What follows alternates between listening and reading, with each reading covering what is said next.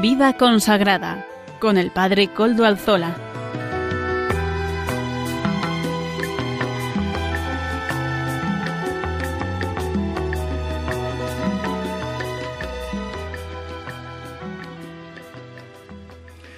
Buenas tardes, hermanos, amigos y oyentes. Hoy es jueves y son las cinco de la tarde, una hora menos en las Islas Canarias. Es por tanto la hora de vida consagrada en Radio María. Les saluda con sumo gusto, como todas las semanas, Padre Coldo Alzola, Trinitario. Hoy emito de nuevo desde Algorta, Vizcaya, desde nuestra parroquia del Santísimo Redentor. Nuestra parroquia, porque tan mía como de ustedes. Son ustedes partícipes de esta parroquia. Y como ya es conocido para los oyentes del programa, nos encomendamos al inicio del mismo al Beato Domingo Iturrate, nuestro patrono y protector, patrono de este programa. ¿Por qué? Porque Beato Domingo Iturrate fue un religioso, un consagrado. Y además murió joven, pero murió dando la vida por la vida consagrada. Vamos a pedirle a él su intercesión su protección, su amparo, que Él interceda desde el cielo por nosotros. Saludo a quienes nos están ayudando en el control en Madrid. Juan Manuel, gracias a su servicio podemos emitir hoy también. Hoy que es 23 de julio de 2020. Ayer celebrábamos la festividad de la apóstol de los apóstoles, Santa María Magdalena. Hoy vamos a hacer memoria de ella también en este momento, pidiéndole el arrojo, la valentía que ella tuvo para anunciar la resurrección de Jesucristo y experimentarla y adorarla por primera vez. Ayer leía yo el prefacio nuevo que se introdujo en la liturgia para esta fiesta y verdaderamente es hermoso, como la liturgia nos recuerda cómo ella, María Magdalena, fue la primera que experimentó y que Dios le dio el don para poder expresar al mundo y a, los apóstoles la buena noticia del resucitado. Vamos a pedir su intercesión. Santa María Magdalena ruega por nosotros. Y paso a presentar los contenidos del programa de hoy. Comenzaremos con el editorial del programa. Hoy nos lo dirige el arzobispo de Zaragoza, Monseñor don Vicente Jiménez. Él es también miembro de la Comisión Episcopal de Vida Consagrada. En la sección de testimonio hoy traemos a un invitado. Tendremos una larga entrevista que pude hacer a don José Juan Hernández Deniz. Él es, eh, él es sacerdote y es canónigo de la colegiata, del Real Sitio y Colegiata de Covadonga. Nos hablará también de su experiencia allí y además mm, vamos a unir también con la otra sección que otras veces solemos tener, nos presentará el lugar. Amaro Villanueva nos ofrecerá la sección Música para Evangelizar y el padre Juan Jaramillo, párroco de Villasana de Mena, nos presentará sus gotas de espiritualidad. Eh, seguirá desgranándonos esas pequeñas gotas, pequeños momentos, minutos breves, pero llenos de enjundia sobre espiritualidad. Finalmente, el padre David García García Rico nos ofrecerá el Evangelio del domingo. Ya saben, siempre nos pone en conexión con la liturgia del domingo que llega, que es fuente y culmen de vida cristiana. ustedes saben que se pueden poner en contacto con el programa por medio del correo electrónico del mismo, se lo recuerdo, aunque seguramente ya lo conocen, vida consagrada Ustedes pueden escribirme a él y yo mismo les contestaré. Recuerdo que desde ya hace tiempo pueden, pueden escucharnos por medio de los podcasts de la web.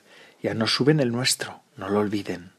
Amaro Villanueva nos hace ese trabajo y ese servicio. Y ahí se sube el programa completamente.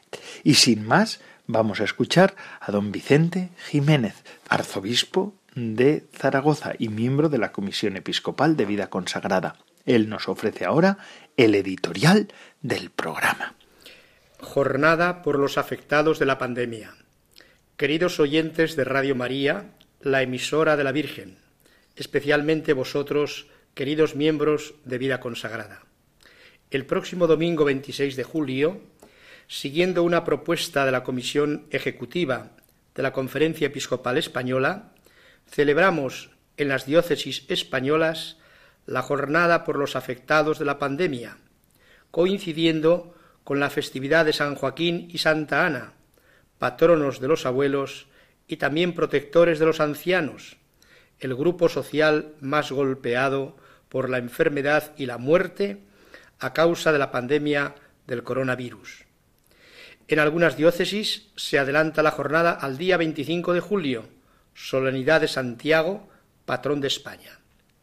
La jornada tiene como objetivos celebrar la Eucaristía ofreciéndola por el eterno descanso de todos los difuntos y también por el consuelo y esperanza de sus familias. También dar gracias a Dios por todo el trabajo y sacrificio realizado por tantas personas e instituciones en los días duros de la pandemia. Rogar de una manera especial por los mayores y por las residencias de ancianos. Y finalmente pedir luz, comunión y entrega fraterna ante la crisis sanitaria, social, económica y laboral provocada por la pandemia y el confinamiento. En esta jornada queremos que nuestro dolor e impotencia ante esta pandemia se conviertan en oración ferviente, movidos por nuestra vulnerabilidad y apoyados en nuestra fe y en la esperanza en el Señor. Oración por las personas fallecidas que han dejado este mundo en la más triste soledad y que no han tenido la oportunidad de recibir la manifestación del amor de sus familiares. Oración por las familias de los muertos, que tienen el dolor metido en su alma por no haber podido despedirlos ni acompañarlos en los últimos momentos de su vida. Oración de unos por otros, para que el Señor nos siga dando fuerzas y reforzando nuestra fe, para verle a Él presente en medio de la vida y del sufrimiento. Nuestra experiencia de impotencia y fragilidad, de dolor y de aflicción, se convierten en oración agradecida a Dios, que sigue a nuestro lado, que nunca nos abandona y que llena de esperanza y confianza nuestra vida. En gratitud hacia tantas personas buenas, entregadas, solidarias y generosas con los demás, especialmente con los ancianos y los más necesitados, que nos enseñan a valorar lo realmente importante en la vida. Necesitamos recuperar el ánimo y la confianza en que esta situación terminará y aunque nos cueste, la normalidad volverá a nuestras vidas. Son muchas las personas que lo han pasado y lo están pasando mal. Su vida se ha cubierto de un gris oscuro de tristeza que les dificulta la posibilidad de recuperar la ilusión y la esperanza. Por eso todos necesitamos el apoyo de Dios y de nuestra fe en Él y el apoyo mutuo de unos con otros. Todos los que formamos la Iglesia, el Papa, los obispos, los sacerdotes, los diáconos, los seminaristas, los miembros de vida consagrada y los fieles laicos, lloramos con los que lloran, sufrimos con los que sufren y rezamos por todos en medio de la aflicción y el dolor que está produciendo esta pandemia. De esta pandemia tenemos que salir con una fe más viva y fuerte, con el convencimiento personal y el compromiso de no olvidarnos nunca de la necesidad e importancia de la fe para vivir con esperanza los momentos duros de nuestra existencia. Ni el poder, ni el tener, ni el placer nos liberan de esos momentos de sufrimiento y de cruz. Solamente la fe nos asegura que Cristo está con nosotros, que no nos abandona y que nos ayuda a vivir lo que suceda en nuestra vida con la esperanza puesta en Dios. Dios sigue llamando continuamente a las puertas de nuestros corazones para que le abramos y le dejemos entrar, para que Él pueda darnos cuanto necesitamos. Todos necesitamos de Dios y de los hermanos para hacer un mundo más humano, fraterno y cristiano. Necesitamos rezar al Señor, presentarle nuestras inquietudes y proyectos, nuestras dudas y certezas, nuestras alegrías y tristezas, nuestras ilusiones y fracasos, porque a Dios le interesa todo lo nuestro y en todo momento nos da su gracia para que podamos vivir con las mismas actitudes que nos enseñó Jesús.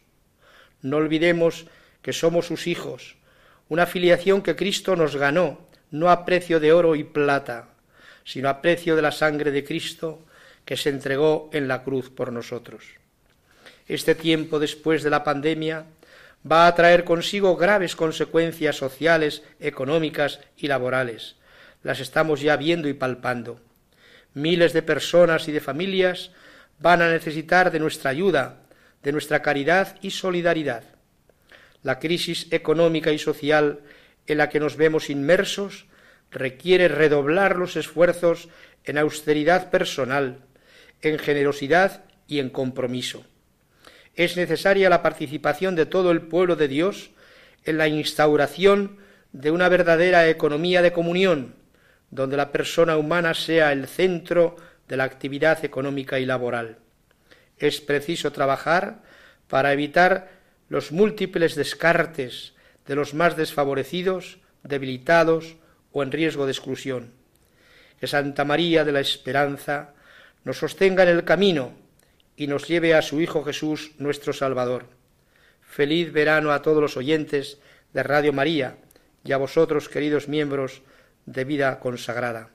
Con mi afecto y bendición, Vicente, arzobispo de Zaragoza.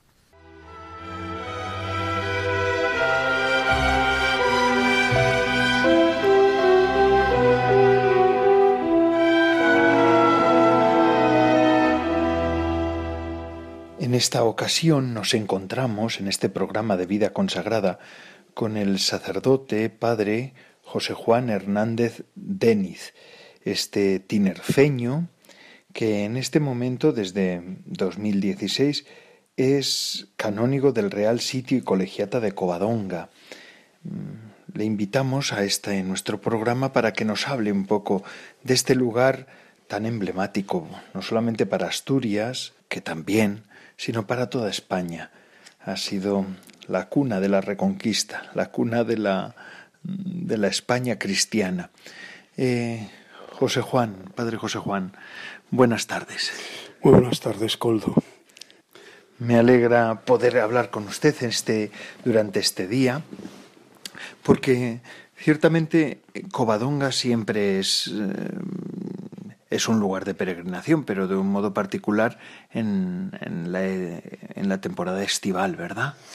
Sí, la parte, digamos, fuerte de, de la, esa peregrinación anual al santuario se desarrolla a finales de junio, el mes de julio entero, agosto y gran parte de septiembre. No en vano, en septiembre eh, tenemos la fiesta de Nuestra Señora de Covadonga que coincide con la fiesta también de la Natividad de Nuestra Señora, el 8, el 8 de septiembre. ¿no? Antes de la fiesta, o bueno, se celebra solemnemente el día de la fiesta, pero antes aquí es famosa la novena, ¿verdad? Sí, la novena que comenzamos el 30 de, agosto y que acaba prácticamente la novena el día 7 para que el día 8 sea un día exento y totalmente dedicado a, a Nuestra Señora. Sí, es una novena solemne. Eh, bueno, hace un par de años celebrábamos el acontecimiento del centenario de la coronación canónica de la, de la imagen de Nuestra Señora y por tanto podemos decir que tuvimos primeros espadas, en tanto en cuanto que los predicadores pues fueron siempre obispos. Eh, habitualmente suelen ser sacerdotes diocesanos eh, o muy cercanos a, a, la espiritualidad mariana, a la espiritualidad del propio santuario, ¿eh? Pero sí es una, una novena muy concurrida, pasan prácticamente todas las parroquias de la diócesis, por lo menos las parroquias que podemos significar como cabeceras de, de cada sector, ¿no? que arrastran mucho público. Es verdad que es un público, pues, eh, habitualmente ya eh, de una cierta edad, ¿eh? Eh, pero son generalmente también las personas que colaboran. esas fechas de comienzos de septiembre es también el inicio del curso pastoral en las parroquias, comienza la catequesis, comienzan los grupos. Podemos decir que la novena de Covadonga es el punto de arranque de toda esa pastoral y de toda esa espiritualidad también parroquial, ¿no? Eh, la, la, Virgen de Covadonga está prácticamente, por, por no decir que en todas, ciertamente en todas las parroquias de la diócesis, con su imagen, pero también con ese cariño, con ese fervor que el asturiano siente hacia Covadonga. De hecho, es, es proverbial que el asturiano siempre diga me puedes quitar todo, pero no me quites la, la, Virgen de Covadonga. ¿no? La Santina, ¿verdad? Le llaman aquí. Para nosotros sí, es ese diminutivo cariñoso, ¿no? El masculino sería el Santín, pues el femenino es la Santina. Es verdad que la imagen de Nuestra Señora es, como dice la copla, pequeñina y galana. Apenas mide unos 70 centímetros de alto y, y realmente pues tiene una cara entrañable la, propia figura, ¿no? Y sí, se le tiene ese cariño que denota ese diminutivo casi familiar. Mm, se podía traer a colación eh, las palabras de, de, del Señor en la cruz, ¿no? cuando invita a Juan a tener en su casa a María como parte de, lo suyo propio. ¿no?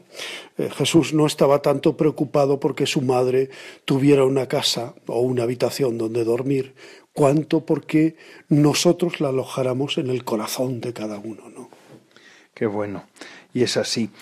Entre personajes famosos eh, de la historia de la Iglesia y también de la historia de España que han pasado por aquí hay uno que de especial relevancia no quizá el más importante en comparación o en relación con Covadonga y con la historia de España, pero sí eh, de especial relevancia por su, por su bondad.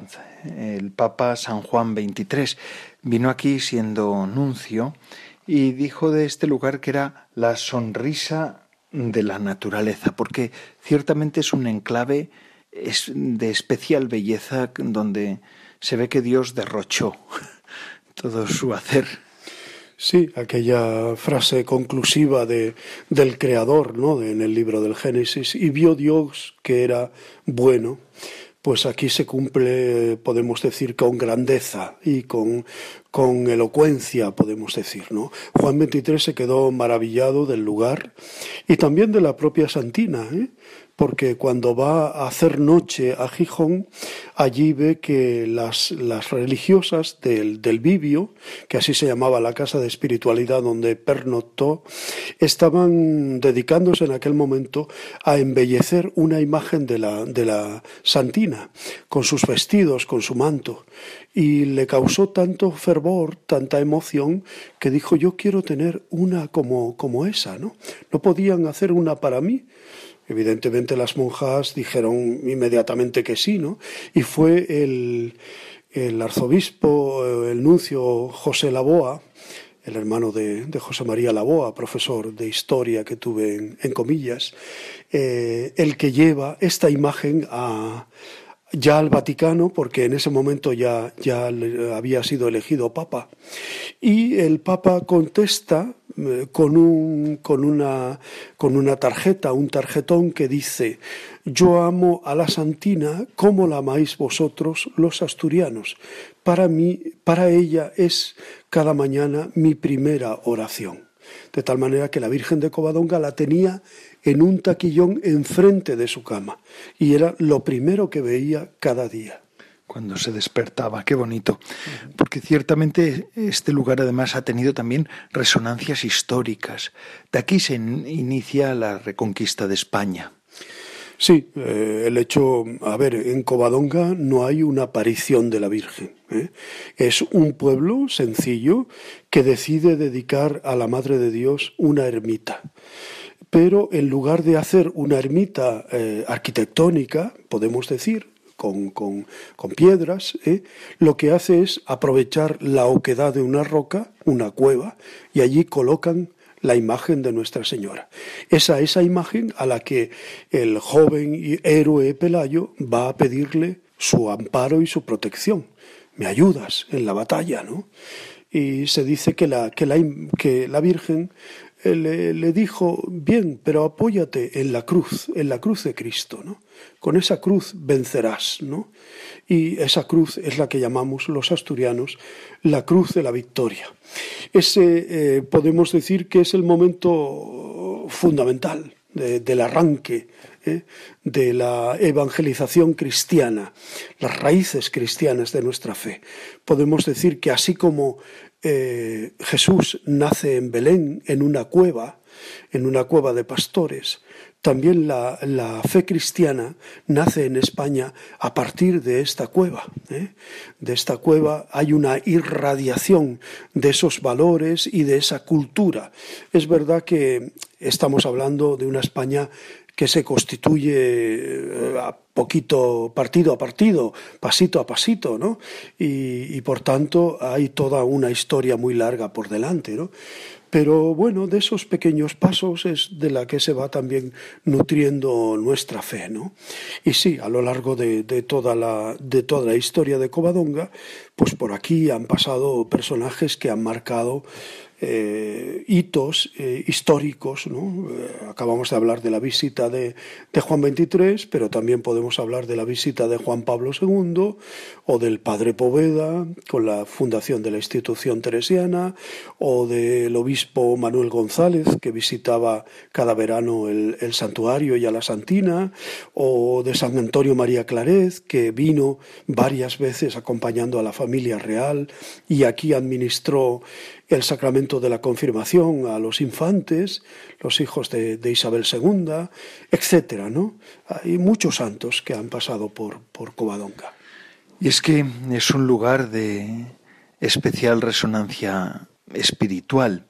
Además, desde, desde el santuario se ha querido buscar o guardar que este lugar sea preeminentemente espiritual se hizo también una casa de espiritualidad, aquí junto al santuario, se guardan también lugares para acoger a peregrinos, para que puedan pasar algún día aquí, para que puedan hacer oración.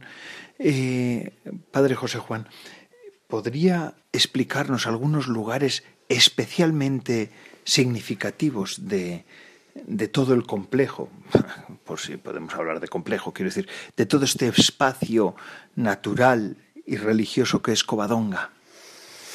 Hombre, sí, eh, podíamos ir repasando uno por uno, cada uno de ellos, diciendo alguna nota. Evidentemente, el fundamental es la Santa Cueva, ¿no? Eh, nosotros no nos gusta decir la cueva, ¿eh? sino que añadimos ese, ese, ese calificativo, ¿no? Es la Santa Cueva, porque es el lugar que la Virgen eligió para hacerse presente y para quedarse entre nosotros. ¿no? Por eso para el, para el asturiano es tan importante, y para todo peregrino, es tan importante llegar a la cueva, llegar delante de la Señora y establecer con ella ese diálogo que tenemos con la madre, que decimos, no, no hacen falta palabras, ya ella sabe lo que yo estoy viviendo y yo sé también su respuesta y yo sé su acogida, ¿no? Eh, eso es lo que se produce eh, fundamentalmente en la, Cueva Santa, ¿no? Y, no solo es el encuentro con la Señora, porque eh, María siempre nos lleva a Jesús y en sus brazos es lo que tiene. Sus brazos tiene, tiene al Señor, ¿no? Y es lo que ella entrega con esa frase de, de Caná que recordamos siempre, ¿no? Haced lo que Él os diga. Es verdad que también la Virgen tiene en su mano una rosa, una rosa eh, que es el testimonio de gratitud, de, veneración, de amor hacia ella, por tantas rosas como, como se, les, se le traen, ¿no? por tantas y tantas personas que pasando por la cueva no solo llevan una vela, sino también generalmente flores. ¿no? pero que María nos, nos lleve en su mano una rosa también significa, ¿no? Pues eh, la vida humana no todos son, eh, no todos son coloridos, no todos son, eh, son notas de olor, ¿no? También hay espinas, también hay ofrecimiento, también hay sufrimiento, también hay consecución de, proyectos. ¿no? Bueno, eso sería la, la Santa Cueva. ¿no? Después, viniendo hacia la Basílica, pues nos encontraríamos con, otro lugar también que a mí me parece muy significativo en este santuario, que es la fuente del santuario. Todo santuario mariano, todo, no solo Lourdes, todo santuario mariano, tiene siempre una fuente de agua, de agua limpia, de agua cristalina. En este caso es una fuente que brota constantemente, no hay que abrir ningún grifo, siempre está manando agua, un agua potable y un agua que muchos recogen para para llevar como bendición a sus hogares. Es un agua que nos recuerda al bautismo, que nos recuerda nuestra implicación en la vida de la, de la Iglesia y, y en la comunidad cristiana, y también es un agua que nos purifica debajo de, la, Virgen, generalmente cuando hay agua, cuando hay lluvia, también surge una cascada de agua que habla de, ese derramarse de la gracia de Dios, que aquí se hace de una manera súper abundante. ¿no? Podemos decir que Dios aquí rompe el molde y, y, todos son gracias, ¿no? Todos son dones con tal de que nos acerquemos más y más a Él, ¿no? Eh, siguiendo adelante, podemos eh, hacer también, por supuesto, un gran rato de oración en la basílica. ¿no? La Basílica de Nuestra Señora es una obra más o menos reciente, es de 1901, que se hizo de una forma muy, muy rápida, pero es una obra exquisita, ¿eh? es una basílica realmente preciosa, que habla de las piedras vivas que debemos formar también cada uno de nosotros para ir construyendo el templo de Dios. ¿no? En esa, en esa basílica vamos a encontrar también el recuerdo de San Pedro Poveda, de sus reliquias, de su obra, de su paso ¿no? Eh, por, este, por este lugar. Vamos a encontrar también la figura de San Melchor de Quirós, el protomártir asturiano que murió en el Tonquín junto a otros eh, santos también, como San Valentín de Berriochoa ¿no? y otros santos mártires. ¿Eh? Él tuvo un amor eh, ferviente eh, a la Virgen, a la Virgen de Covadonga, y la visitó en repetidas ocasiones, estuvo aquí, ¿no? Y aquí nos, nos transmite también pues este entusiasmo de seguir llevando la fe, seguir comunicando la fe a, los demás, ¿no? se me ocurre también que podíamos hacer incluso un momento de, de oración ante Pelayo, no porque Pelayo sea un, un, santo, que no lo es, hay un San Pelayo, que es un niño, eh, del que tenemos sus reliquias aquí en, la diócesis de, de, de, Oviedo. Está en el monasterio de las benedictinas, que se llama Monasterio de las Pelayas, precisamente porque guardan el cuerpo de San Pelayo, ¿no? Eh, pero este Pelayo es el rey, pero sí, pero también él tuvo esa iniciativa de ir a encomendarse a la Virgen y también de apoyarse en la cruz de Cristo. Por eso siempre aparece a su lado la cruz de la victoria. Y en cierto sentido, eh, bueno, pues con su proeza y con su decisión, pues abrió el camino a la fe, ¿no? O sea que también tenemos que, ¿por qué no?, decirle gracias, ¿no? Eh, de una manera, pues, fraternal, como, como haríamos con, con, otras personas que también ha ayudado a la expansión de, de esta fe. ¿no? Eh, sin duda alguna que podíamos seguir recorriendo eh, otras mm, partes de, del, del, santuario. ¿no? Eh, a mí me gusta, pues con, con, entrañable sabor, pues ir a la casa de ejercicios, subir a la capilla de la, de la casa, encontrarnos allí con la imagen de Nuestra Señora, y hacer un rato de oración sencillo, eh, estando delante de ella y tratando de, de llenarnos también de la propia naturaleza, porque en Covadonga si algo tenemos claro es que la el propio lugar evangeliza, el propio lugar habla, ¿no? de la belleza de Dios, del vivir de Dios, del estar de Dios entre nosotros. ¿no? Y por eso también eh, podemos hacer oración con, con la propia naturaleza que contemplamos, ¿no? Y el propio paisaje, que realmente es algo muy bello, muy hermoso. Muchísimas gracias, eh, Padre José Juan. La verdad es que, como dirían los jóvenes actualmente, es un lugar súper especial, súper, porque tiene muchísimas resonancias espirituales, de belleza, naturales. Es un lugar para visitar un lugar para gustar y un lugar donde descansar. Y también sabemos que aquí hay unas personas, ustedes los canónigos, pero también otras personas que les ayudan, voluntarios, que están aquí para eso, para acoger a la gente que viene, ¿verdad? Eso es. Bueno, tenemos dos comunidades religiosas, una comunidad religiosa que atiende eh, la casa de ejercicios, que son, son, las hijas de Santa María del Corazón de Jesús, y hay también otra congregación que son carmelitas mensajeras del Espíritu Santo, que atienden la escolanía, la escolanía de voces blancas del santuario.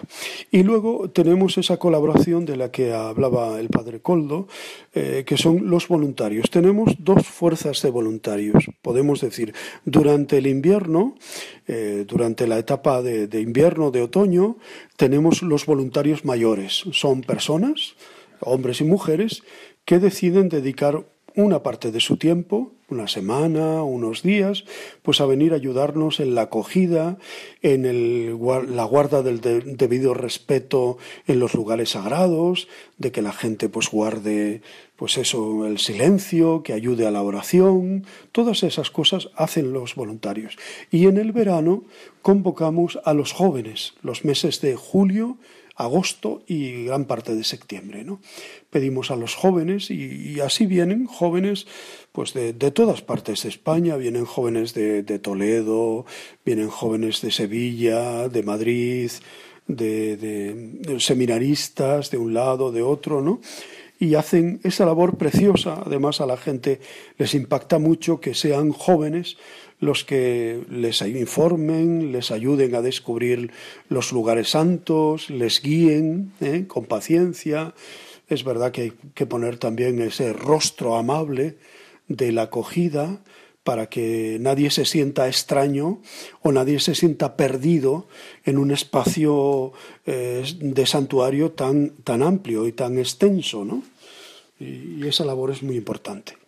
Muchísimas gracias, Padre José Juan, porque nos ha dedicado estos minutos para todos los oyentes de Radio María y especialmente para los oyentes de Vida Consagrada en el programa en el que estamos. Así que ya saben ustedes, tienen un lugar para visitar este verano o los siguientes. Ese es el de Covadonga, el santuario de Covadonga, para aquí encontrarse con María en su casa. Muchísimas gracias y reitero también esa, esa invitación a que vengan, quedarán gratamente eh, satisfechos y sobre todo pues yo quería decir nada, una palabra de un segundo acerca de, del sacramento junto con la Eucaristía, del sacramento tan importante que se recibe en Covadonga, que es el sacramento de la, de la confesión. Eh, no sé qué tiene y, sí sé que tiene el santuario y la Virgen Santísima que lleva a mucha gente eh, a volver a volver a Dios ¿no? y a tener ese verdadero encuentro con el Señor. Eh, muchas personas pasan ante el confesionario y preguntan ¿y esto qué es? ¿y para qué sirve? o yo quiero hacer esto. ¿no? hay personas que vienen con verdadero arrepentimiento, con lágrimas, con, con deseos de de reencauzar su vida. Y eso es realmente muy, muy, muy hermoso. ¿no? El, el, sacramento de la confesión, el sacramento de la penitencia, de la reconciliación, que obra tantos milagros eficaces eh, en tantas y tantas personas. Siguen existiendo los milagros y este es uno de ellos. La Virgen sigue haciendo milagros, no de esos milagros espectaculares a veces que, queremos o que nosotros soñamos, ¿eh? pero sí ese milagro de la vuelta a Dios que para mí me parece algo realmente fundamental. Así que vengan, no dejen de venir al santuario, les esperamos. Pues iremos. Muchísimas gracias y continuamos con nuestro programa.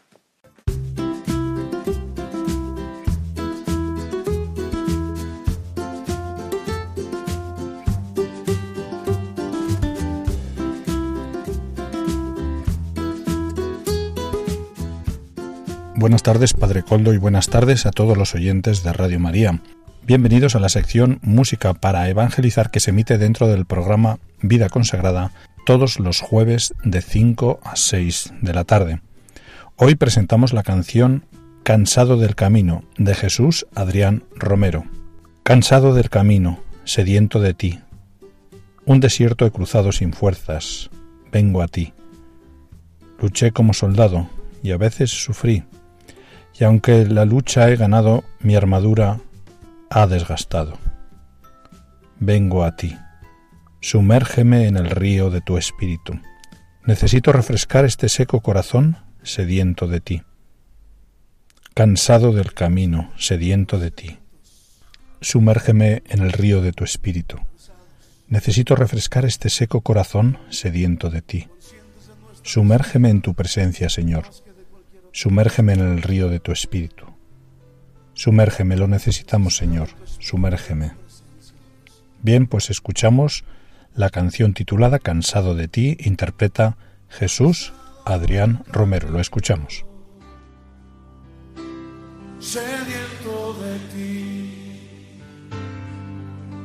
Un desierto he cruzado, sin fuerzas he quedado, vengo a ti. Luché, luché como soldado. Y a veces sufrí. Y aunque la lucha he ganado, mi armadura he desgastado, vengo a ti. Cansado, cansado del camino, sediento de ti. Un desierto he cruzado, sin fuerzas he quedado, vengo a ti.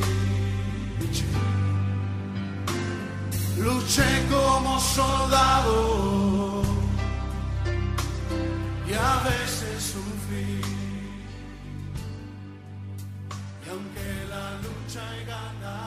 Después de estos ritmos, que nos ha ofrecido Amaro. Agradecemos su contribución semanal presentándonos estas nuevas canciones. Vamos a pasar ahora a escuchar al padre Juan Jaramillo, que desde Villasana de Mena provincia de Burgos, pero diócesis de Santander, el párroco nos ofrece estas gotas de espiritualidad en el programa de vida consagrada. Desde hace ya unas semanas lo tenemos como colaborador y la verdad es que ha sido un gozo también poderlo tener entre nosotros por su buen hacer y sus palabras tan interesantes. Adelante, Padre Juan Jaramillo. Buenas tardes, Padre Coldo, y a todos los oyentes de Radio María. Las semanas anteriores reflexionábamos en aquello que no puede faltar en nuestra maleta de vacaciones, nuestro distintivo de cristianos que es la caridad.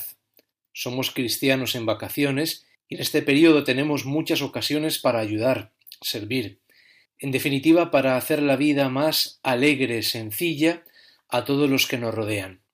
El domingo pasado la liturgia de la palabra nos presentaba la parábola del sembrador, el sembrador que es Cristo nos descubre cómo es Dios, magnánimo, espléndido, generoso.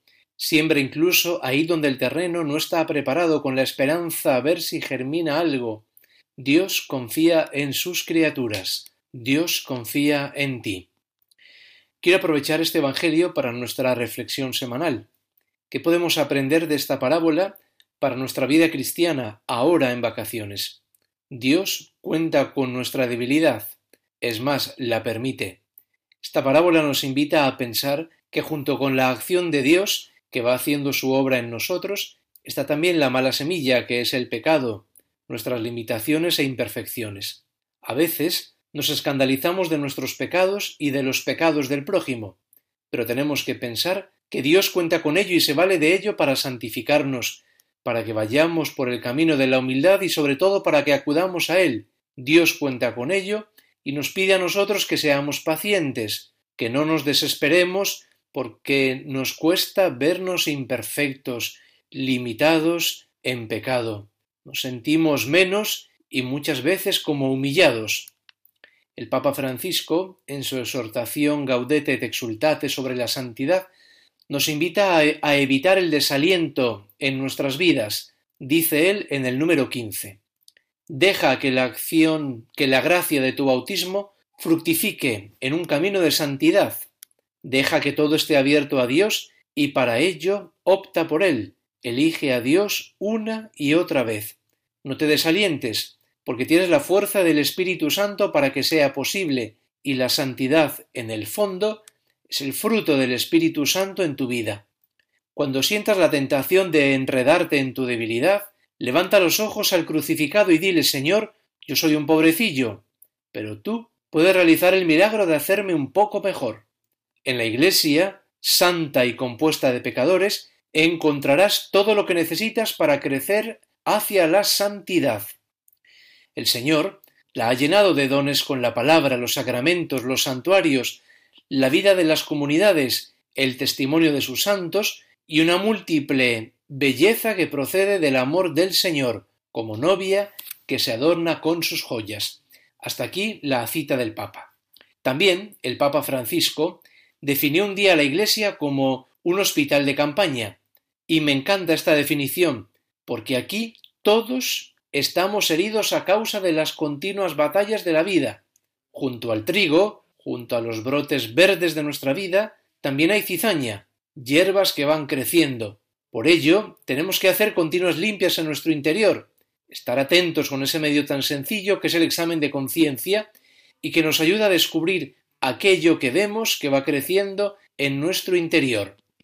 La vida cristiana consiste en amar a Dios y al prójimo, pero a veces la hemos querido hacer consistir en no caer, en quitar todas nuestras imperfecciones, en ser perfectos a toda costa por nuestras propias fuerzas, y estamos muy equivocados. El Señor, como le dijo a los trabajadores, deja que la mala semilla incluso brote, germine y que crezca, para no arrancar la buena semilla. Dios cuenta con nuestra debilidad, conoce muy bien el barro del que estamos hechos. A veces estamos tan atentos y preocupados por lo que hay que quitar que no nos damos cuenta de lo que tenemos, no nos damos cuenta de los brotes verdes que se van dando en nuestras vidas y en la vida de los que nos rodean, de los hijos, de la parroquia, de la sociedad. Es decir, perdemos de vista el todo por estar tan atentos a una de sus partes. Los árboles concretos nos impiden ver el bosque. Dios va escribiendo recto en los renglones torcidos de nuestra vida. No lo olvidemos. Entonces, ¿qué hacer? ¿Me relajo? No. Pide en tu oración al Espíritu Santo que te fortalezca en tu debilidad y sobre todo que te dé la paciencia para sobrellevar tu imperfección y las de los que te rodean. ¿Cómo nos cuesta esto, sobrellevar con paciencia nuestras debilidades e imperfecciones? No lo olvides, esto es un hospital de campaña. Algunos están más heridos que otros. Por ello, cada uno rece por el que está a su lado. Así, hacemos una gran cadena de oración y de compasión. Muchas gracias por su atención y hasta el próximo jueves si Dios quiere les habló el padre Juan Jaramillo, párroco del Valle de Mena, en la provincia de Burgos y diócesis de Santander. Dios les bendiga. Agradecemos al padre Juan Jaramillo, párroco de Villasana de Mena, del Valle de Mena, que es mm, provincia de Burgos, ese valle pertenece a la provincia de Burgos, pero es diócesis de Santander. Gracias por esas palabras, esas gotas de espiritualidad que semana tras semana nos va trayendo al programa de vida consagrada en el que estamos. Y continuamos con nuestro programa, pero antes de seguir con el contenido ya que nos queda, que ya nos queda muy poquito, vamos a escuchar mm, esto que nos llega desde Radio María. Saben ustedes que el empeño evangelizador de Radio María se hace gracias a todos ustedes, a todos, a todos. Todos somos partícipes de esta tarea y de este empeño. Así pues, escuchemos cómo podemos ayudar a Radio María.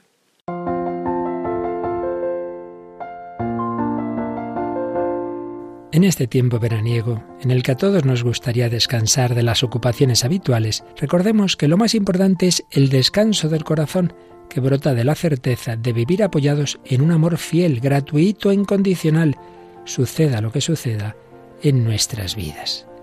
La dolorosa experiencia de tantas rupturas, infidelidades y abandonos puede hacernos pensar que ese deseo es solo una utopía irrealizable en nuestra sociedad. Sin embargo, nosotros sabemos que Dios es amor, que su palabra se ha hecho carne y que consiguientemente Dios nos ama con corazón humano. Sí, somos amados incondicionalmente y por encima de nuestros méritos por ese corazón que nunca dejará de latir por cada uno de nosotros en verano o invierno, salud o enfermedad, días de bonanza o de tormenta.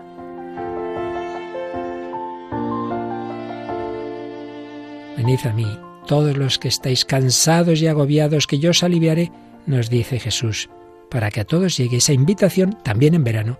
Radio María continúa emitiendo su programación habitual, para lo cual sigue necesitando de la oración y ayuda de todos.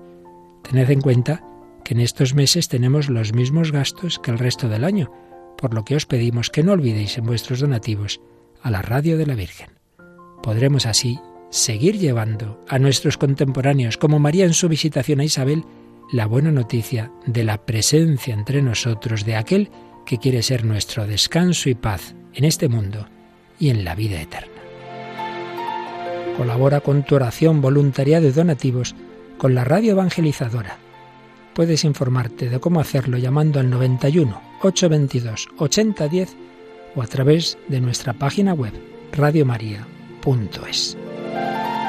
Radio María, la fuerza de la esperanza. Y ya acabando el programa vamos a escuchar el Evangelio del Domingo, esta sección que nos presenta semanalmente el Padre David García García Rico, nuestro biblista particular. Adelante, Padre David, queremos escuchar y prepararnos ya para el domingo que llega. Buenas tardes, amigos de Radio María. Este próximo domingo, día 26 de julio, la Iglesia celebra el decimoséptimo domingo del tiempo ordinario. Vamos a escuchar el Evangelio de ese día, que está tomado de San Mateo, y dice así. En aquel tiempo dijo Jesús a la gente, El reino de los cielos se parece a un tesoro escondido en el campo. El que lo encuentra lo vuelve a esconder y lleno de alegría va a vender todo lo que tiene y compra el campo. El reino de los cielos se parece también a un comerciante de perlas finas, que al encontrar una de gran valor se va a vender todo lo que tiene y la compra. El reino de los cielos se parece también a la red que echan en el mar y recoge toda clase de peces. Cuando está llena, la arrastran a la orilla, se sientan y reúnen los buenos en cestos y los malos los tiran. Lo mismo sucederá al final de los tiempos. Saldrán los ángeles, separarán a los malos de los buenos y los echarán al horno de fuego. Allí será el llanto y el rechinar de dientes. ¿Habéis entendido todo esto? Ellos le responden, sí. Él les dijo, pues bien, un escriba que se ha hecho discípulo del reino de los cielos es como un padre de familia que va sacando de su tesoro lo nuevo y lo antiguo.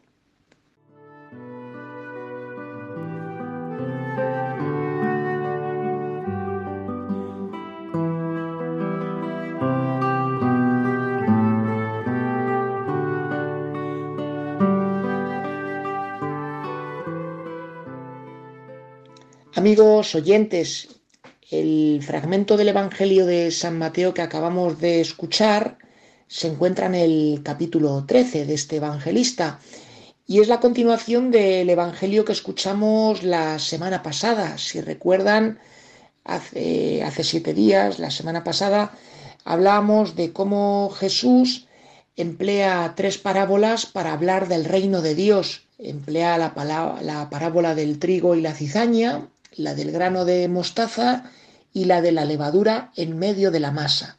Bueno, pues hoy Jesús continúa hablándonos del reino de Dios, ese proyecto que tiene Dios de amor para toda la humanidad y lo hace por medio de otras tres parábolas. Vamos a ver en qué consiste cada una de ellas. La primera de las parábolas es la del tesoro escondido. Es una narración muy sencilla. Un hombre que va por el campo se da cuenta de que ahí hay como pequeños restos de lo que podría ser un tesoro, con lo cual pues se va a comparar ese campo para quedarse con el tesoro. Si uno echa un vistazo a lo que era la arqueología en Israel y la historia, pues vemos que en tiempos de Jesús había mucha leyenda sobre esto de los tesoros escondidos. ¿A qué se debían estas leyendas? Pues a lo que vivía el pueblo de Israel. El pueblo de Israel estaba muy acostumbrado a invasiones y por tanto cuando venían los invasores, antes de huir, a dejar escondidas en el campo las joyas y los tesoros, de manera que si un día volvían de nuevo a su pueblo, pudiesen desescavar lo que habían enterrado y volver a quedarse con las riquezas, ¿no? Bueno, pues había mucha leyenda sobre tesoros que estaban en el campo escondidos y que si ibas acá o ibas allá podías encontrarte con ese tesoro. Un poquito parecido a lo que en el siglo XIX son las historias de la búsqueda del tesoro, pero en vez de ser en, Israel, pues siempre se ha fantaseado, sobre todo en la literatura juvenil, con encontrar tesoros en islas desiertas, en las que habían llegado los piratas y los habían escondido. Bueno, pues aquí no se trata de piratas, sino del propio pueblo que por supervivencia esconde sus pertenencias antes de tener que huir. Bueno, pues, ¿qué enseñanza se nos da con esto para hablarnos del reino de Dios?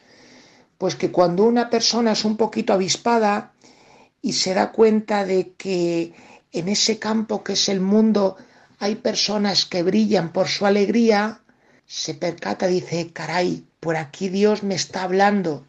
Con lo cual esa persona deja al margen otra serie de proyectos, de riquezas, dicho simbólicamente, lo vende todo para comenzar a vivir la novedad que nos propone el Evangelio. Y como nos dice el relato de una manera muy bonita, pues una vez que esa persona ha vendido todo, es decir, que ha dejado un montón de cosas al margen por vivir el reino de Dios y el Evangelio, pues esa persona verdaderamente se encuentra con el tesoro de su vida. Luego viene la segunda parábola, que es la de la perla preciosa, que la verdad es muy parecida a la del tesoro, solamente que en vez de aquí ponernos el caso de alguien que va por el campo mirando al suelo y ve indicios de lo que puede ser un tesoro, pues se nos pone como ejemplo a un comerciante insatisfecho, alguien que está obsesionado por poder acumular objetos que sean bellos y todo lo que va encontrando le parece poco, hasta que por fin encuentra la gran perla de su vida, esa gran perla por la cual pues merece la pena vender todo su patrimonio para poder adquirirla. ¿Esto qué base histórica tiene? ¿Por qué emplea Jesús este relato? Para, los judíos, eh, la perla, pues entre las joyas que se conocían entonces, era la de mayor belleza. De hecho, el símbolo de la belleza en Israel era la perla. De esto se hace eco el Antiguo Testamento. La palabra perla en hebreo se dice penniná. Y es muy bonito porque vemos cómo a muchas muchachas en Israel, sus padres les ponían por nombre Penniná, es decir, las llamaban perla. Ahí tenemos el caso, por ejemplo, de una de las personas a las cuales eh, Samuel va a su encuentro, en el caso de Anna y Penina, ¿eh? pues un ejemplo clarísimo de cómo este nombre se usaba dentro del pueblo de Israel. ¿Qué teología tiene Jesús al emplear esta imagen de la perla? Bueno, pues para un hebreo además de las perlas físicas, esas que se ponen en los collares, pues hay otro tipo de perlas, o hay una gran perla que es la Torá, ¿eh? los cinco primeros libros del Antiguo Testamento. Pues ponernos el ejemplo este de que un comerciante es capaz de vender las otras perlas que tiene para comprar una nueva perla, es una forma de decirnos que un judío, cuando se encuentra con el Evangelio, ha encontrado la perla de su vida, aquella que supera con creces a las otras perlas que ya tenía, en este caso a la Torah, a los cinco libros primeros de la Biblia. Y llega la tercera de las parábolas, que es la parábola de la red llena de peces buenos y malos. El hecho de que Jesús emplee esta parábola es muy llamativo porque él justamente cuando llamó a los primeros discípulos, a Pedro, a Andrés, a Santiago y a Juan, pues los invitó a ser pescadores de hombres. Ser pescadores de hombres es ayudar a la gente a salir de las aguas turbulentas, a salir de las aguas del mal, de la droga, de los, de los vicios, etcétera, etcétera. Bueno, pues cada uno de nosotros, pues como que hemos entrado en esa red, porque hemos sido salvados por el Señor. Sin embargo, Dentro de la red hay peces buenos y peces malos. Es decir, cuando nosotros somos acogidos por el Señor, somos salvados, con nosotros va nuestra parte del bien y nuestra parte del mal, los peces buenos y los peces malos. ¿Qué se quiere decir con esto? Además de expresar cómo Cristo redime todo lo que es nuestra persona, a su vez también se está expresando que probablemente nosotros eh, tenemos que espabilar, porque al final, en la hora final de nuestra vida, cuando se hace esa selección entre peces buenos y peces malos, podemos encontrarnos con que parte de nuestra vida es como si no hubiese merecido mucho la pena, porque la hemos gastado en fomentar los peces malos. Y se cierra el relato, finalmente, con una imagen que hace alusión a lo que es el prototipo del judío, al escriba, a alguien venerable. Y se nos dice que un escriba que acoge el Evangelio en su vida es como ese hombre que abre el baúl de los recuerdos, que abre el arca y del baúl va sacando los tesoros antiguos y el tesoro nuevo. Es decir, se saca el Antiguo Testamento y la buena noticia del Nuevo Testamento. Bueno amigos, pues hasta aquí nuestro comentario de hoy y yo les invito a hacer una cosa muy sencillita y es que mirando hacia María le demos gracias a ella por habernos proporcionado al mayor de los tesoros que nos podían haber tocado, que es a su Hijo Jesús. Le damos gracias a Nuestra Señora por regalarnos a su Hijo y por todo lo que Él viene a traernos de riqueza y de prosperidad. Que el Señor les bendiga y que tengan una feliz tarde. Agradecemos al padre David García, García Rico, su aportación semanal. Como ven, siempre nos remite al Evangelio, que es la fuente de vida y alimento espiritual fundamental para el cristiano. También recuerdo que este tiempo de verano es un tiempo para el crecimiento espiritual, siempre lo decimos, pero de un modo particular nosotros consagrados y consagradas tenemos que estar atentos de la formación, de todo lo que podemos hacer, de todo lo que está en nuestras manos para progresar y para caminar adelante. Ustedes, si desean ponerse en contacto con nosotros, lo pueden hacer por medio de el correo electrónico vida Yo mismo les voy a comentar todas las, todo lo que crea necesario y todo lo que ustedes me pregunten. Y ya se ha acabado. Una semana más. Gracias a todos los que semana tras semana nos ofrecen su fidelidad y su compañía. Es una gozada contar con ustedes. Son ustedes la razón de ser de nuestro programa y la de todos los programas de la radio de la Virgen. Les dejo ahora con la hora feliz, el espacio dedicado a los más pequeños de la casa. Y además esto no para, amigos. Se despide de todos ustedes Padre Coldo Alzola, Trinitario. Recen por mí. Yo lo hago por ustedes. Hasta la semana que viene, si Dios lo quiere. Vida consagrada con el Padre Coldo Alzola.